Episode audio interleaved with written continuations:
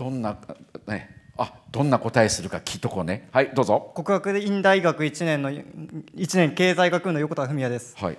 えーと、教養があることのメリットっていうのはこう世の中をもっと楽しくできるだだと思います、うん、例えば絵画の教養があればこう美術館に行った時にこうこの絵を見ただけで絵が綺麗だなって以外にもこう作者の意図を読み取ることもできるし、うん、経済学の教養があればその過去の経済から予想してこう未来にどのような例えば株価の変動が起こるかなどをこう予想できるのでこう人生をよりよく楽しく生きることができるための一つの道具だと僕は思います。なるほどなはいはいはいありがとう。教養があるといろんなものを見てもあのそういうもののあの教養がない人に比べてはるかに人生を楽しむことができる。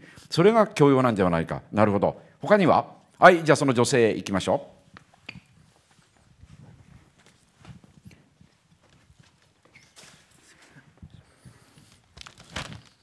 お茶の水女子大学博士後期課程1年の加関和子と申します、はい、えっ、と私が思う教養があることのメリットっていうのは、うんえーと、教養がないことによって受けるデメリットを一番低くすることができる。つつまり例えば何か情報が流れてきた時にこれは疑わしいなとか思ったりすることができて、まあ騙されることが少なくなったりですね。そういうことがあるのかなと思います。うん、はい。なるほど。分かりました。さあどうよ。1人目はつまり教養があると他の人以上以外に異常に楽しめることができる。あるいは教養があると変なあの詐欺と詐欺というかいろんなことにあの引っかからないで済むようになる。こういうメリットがあるということでした。納得した？納得しない？納得します、はい、そんな素直でいいのか。それでいいの？いそのそれそれでさじゃあ教養を身につけようってモチベーション上がったか？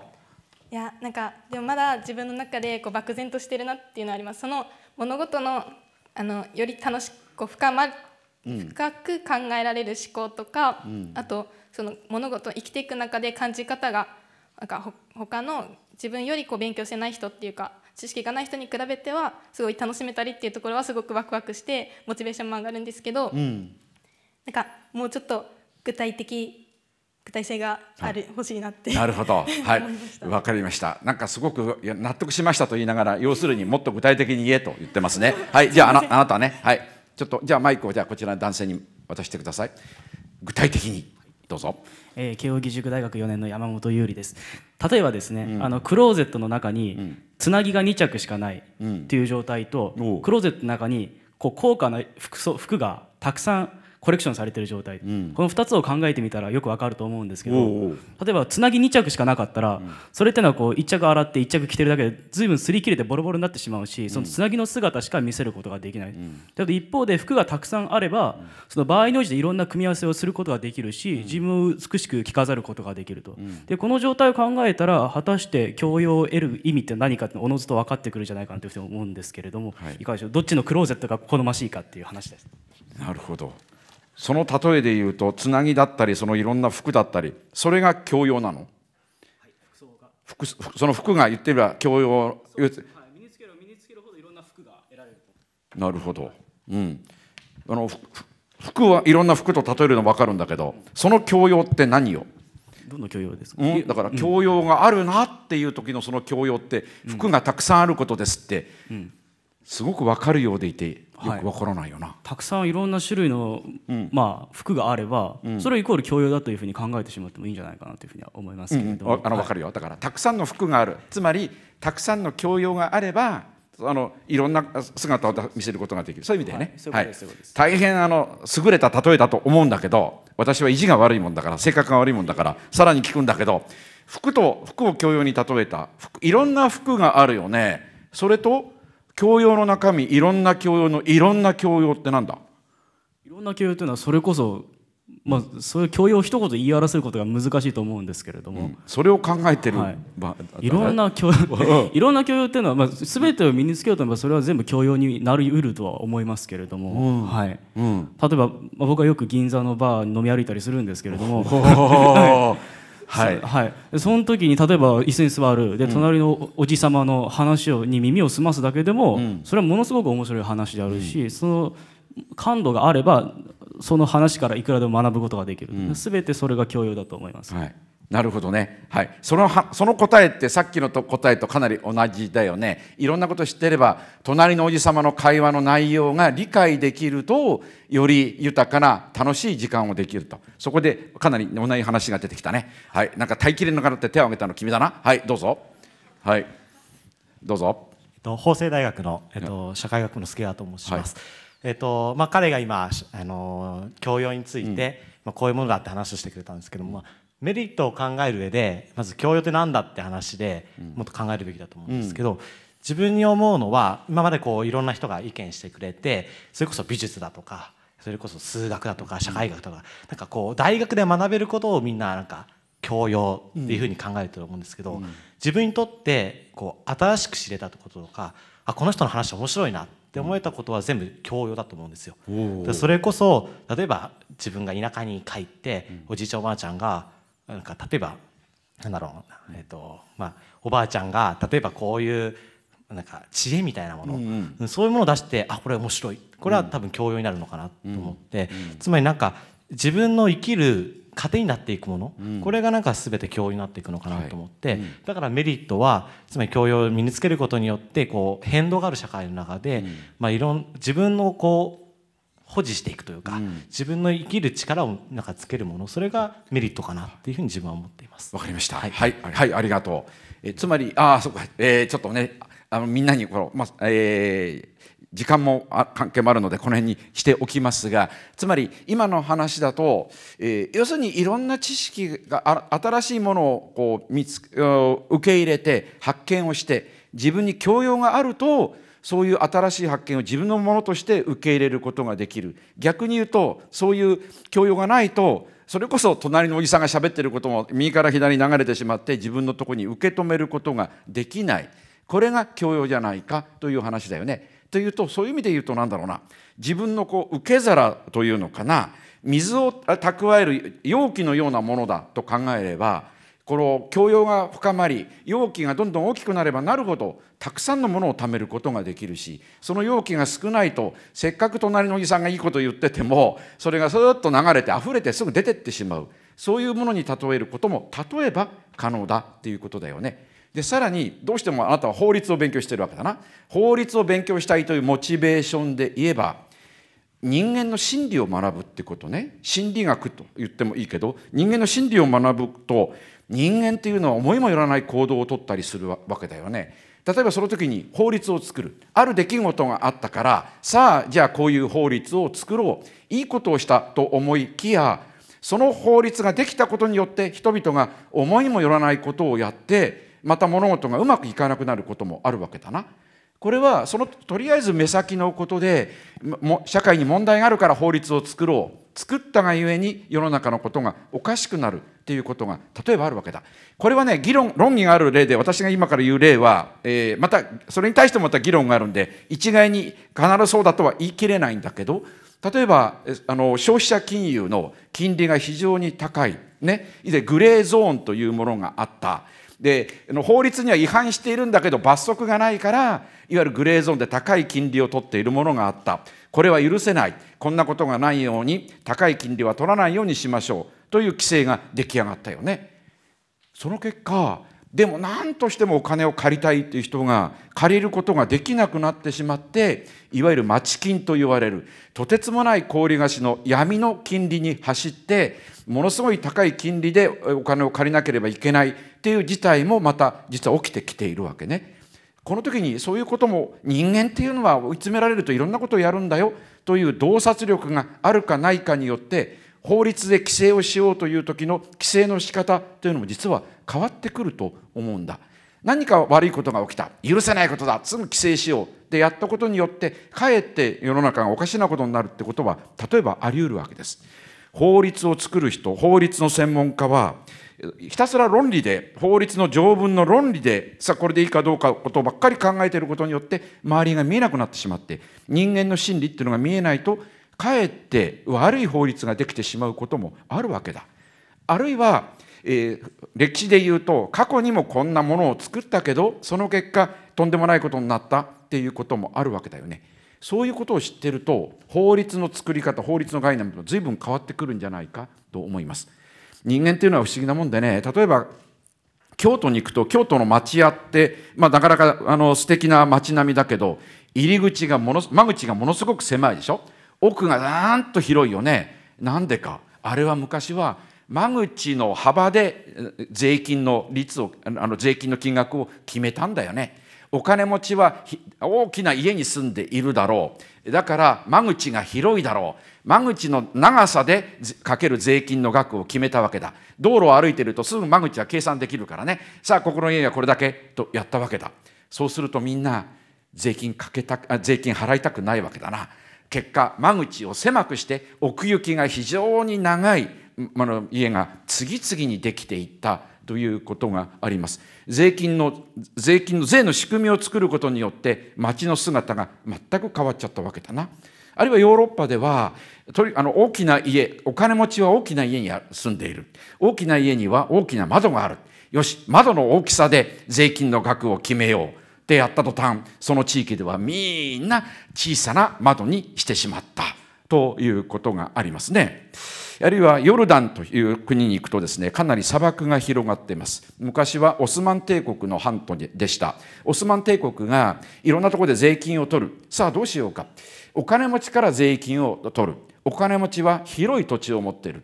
広い土地をいちいち計算するのは面倒だ。でも広い土地を持っている人からにはたくさん税金を取ろう、えー、広い土地かどうかを、えー、簡単に判断するにはどうしたらいいか、えー、広い土地にはたくさんの木が生えている。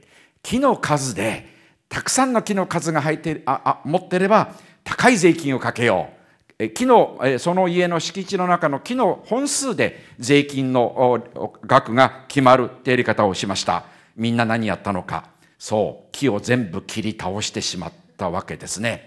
すっかり砂漠が広がってしまった。っていうことがあります。人間の心理あるいは過去の経験をどれだけ生かすかによって法律もある法律を作るってことが変わってくるんだ。というふうに考えると少しモチベーションに上がった？はい。はいとしか言いようがないなこんな聞かれたらな。はいえー、分かりました。さあでは次をいきましょうか。さあお次これか。大学生のうちにやるべきことは何ですか？東京工科大学中山さん。さあ中山さんは？ああはいはい。大学生のうちにやるべきことは何ですか？どうしてこんな質問したの？えっと、今僕は学校で応用生物学について勉強してるんですけども、うん、やっぱ具体的にどういうことがそれでできるのかなっていうのがちょっと疑問自分の中で疑問になっててあるのと、あとやっぱ大学生ってよ、まあ、4年間勉強する中でやっぱその普通に大学で勉強する以外にもやっぱ人間としての魅力を磨くためにはどうしたらいいかとか。結構あのいろんな先輩方から聞くんですよ。でそういうのってやっぱ大学生のうちにできるんだろうなと思ってるんですけどそれはどうやるばいいのかなっていうのをちょっと質問しました。つまり質問2つだな。最初はね応用生物学？はい応用生物学。具体的にどんなことやってんの？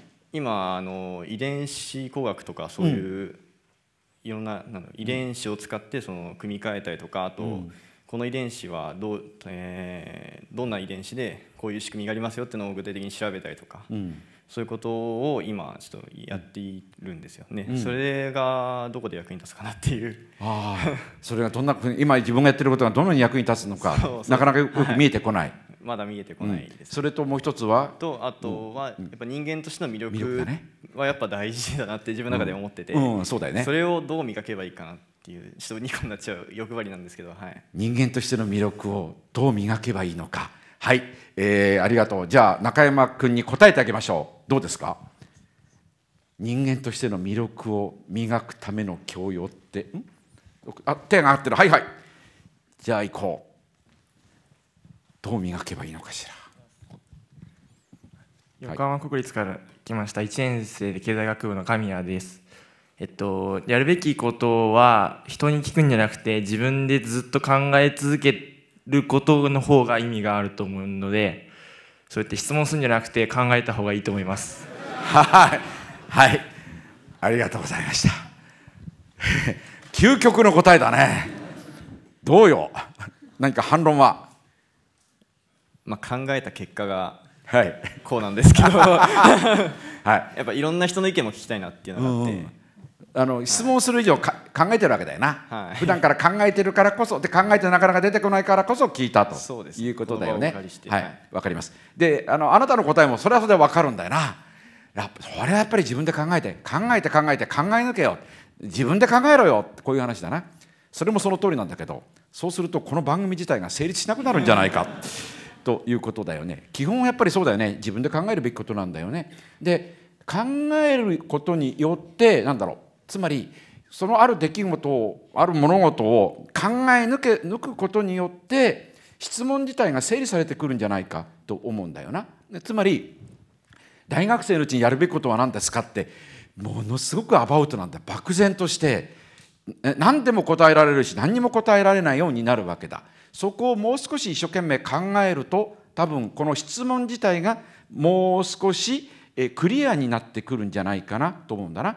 つまりあの彼のあの多分あのアドバイスというのはあまりに漠然とした質問じゃないかともっと自分の頭で考えてもっとクリアカットな質問をした方がいいんじゃないかということを暗に言ってるんじゃないかというふうに私は勝手に受け止めました。ねえー、そういう意味で、えー、あのもまずは自分で考えてみるということが大事だと思います。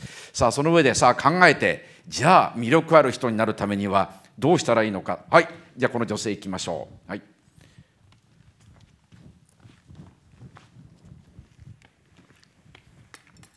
はいどうぞ。日本女子大学3年の鈴木山です。人として魅力的になるには勉強とかそういう教養を身につけることも魅力だと思うんですけどいろんな人と話すことでその相手の魅力とかを感じて自分もこういう人になりたいって憧れたりすると魅力的になれると思います。なるほど。いろんな人と話をしてあこういう人あじゃあ分かった。じゃああなた例えばいろんな人と話をしててこういう人魅力的だなと思う人いるわけだよね。はい。友達とか親とか話してると、うん。うん、なんか自分に持ってないものを持ってたりしたら魅力的だなって思ったり、うん、あとは、うん、新しい考え方とかを与えてもらえると魅力的だなと思ったりします。その時その魅力ってなんだろう？あこの人魅力的だな。何が魅力的なんだろうって？なんだろう？それって。うん。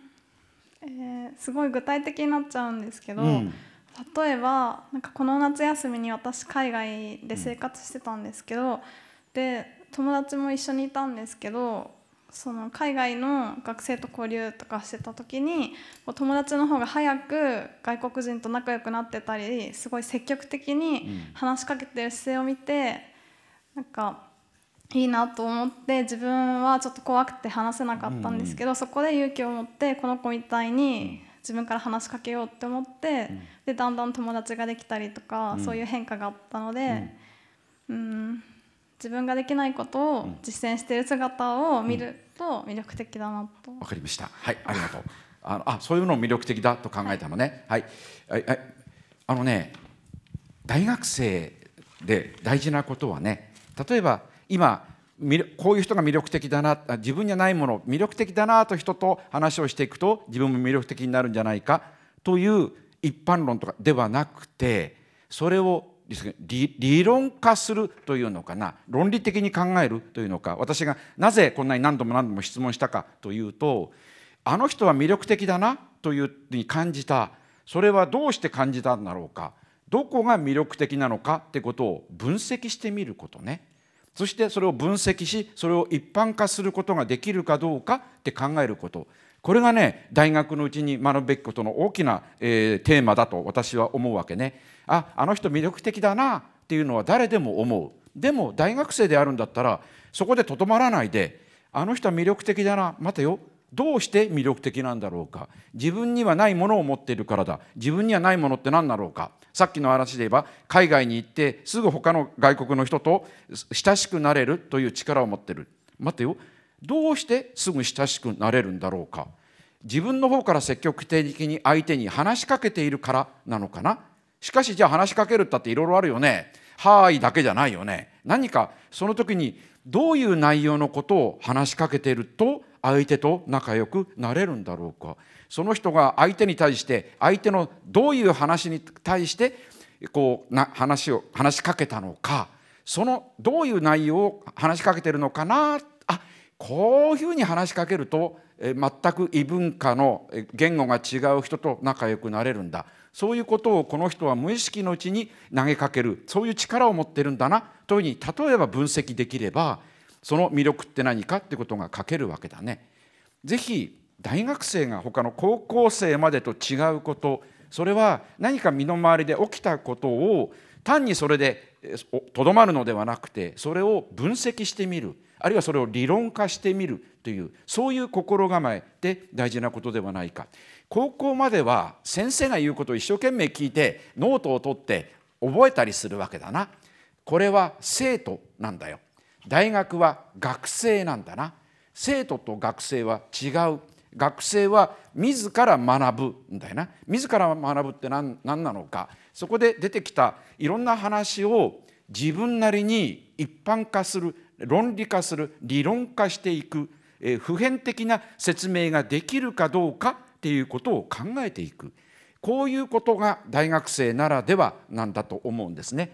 魅力って何だろうか？魅力的なものって何だろうか？っていうことを考えるってことだ。だから今の質問で言えば魅力的な人他にもいるよね。先輩でもいるよね。その人は自分に自分が持っていないものを持ってる。それは何だろうか？っていうことを見てみる。それによって魅力って何かなってことを考えていくとそれは実は自分を対象化していることになるんだな。自分を客観視する、えー、ある対象を研究することによって自分を見つけることができる自分の足りないところを見ることができるこういうことを学ぶことができる成長できるんじゃないかというふうに私はとりあえず思うということです。さあじゃあ、えー、ささらに次いきましょう。えー、であそうでで、まあ、要するにね大学生とのうちにやるべきことは何かってあまりに抽象的な漠然とした質問だとなかなか答えられないそれで一般論で言ってしまえば何でもいいからやれっていうことなんだよ。これはねなんてかな。大学生まあ一応4年間のはずだな。6年間や8年間の人もいますけどその中で要するにそれだけの時間が与えられるって貴重なことなんだな。社会に出るとなかなかあ、えー、そういう時間っていうのはできない。その4時間あその4年間あるいは6年間をそ本当に、えー、あの自由な時間をどう生きていくかやりたいことを何でもやることそれがあの一番大事なことなんじゃないかというふうに思います。大学の授業にせっせと出て、えー、講義ノートを取ってそれを覚える、まあ、それも一つのやり方でしょう。でもそれだけじゃもったいないよね。もっともっとやれることがあるだろう。何でもいいからやりたいことをはちゃめちゃでやれととりあえず私はそういう、えー、何のアドバイスにもならないことを言うんでありますが。さあでは次に行きましょう。さあ今大学で学んでいることが社会で役に立つと思いますか思いませんかという、えー、アンケートを取りましょう。皆さん方、えー、イエスならピンク、えー、ノーなら白ですね。大学で学んでいることが社会で役に立つと思いますか？思う人はピンク。思わない人は白。上げてください。はい。おおピンクピンクピンク。はすっごいな圧倒的だね。はい。それでも白がいますね。白が全体の1割か1割5分ぐらいですね。はいありがとう。えー、役に立つと思ってんだ。はい。じゃあ役にあのなんだ役に立たないって、えー、白を挙げた人いるよね。この辺りだと誰がいたっけ？白。はいじゃあ君なんで役に立たないの？じゃあちょっと、はい、聞いてみよう。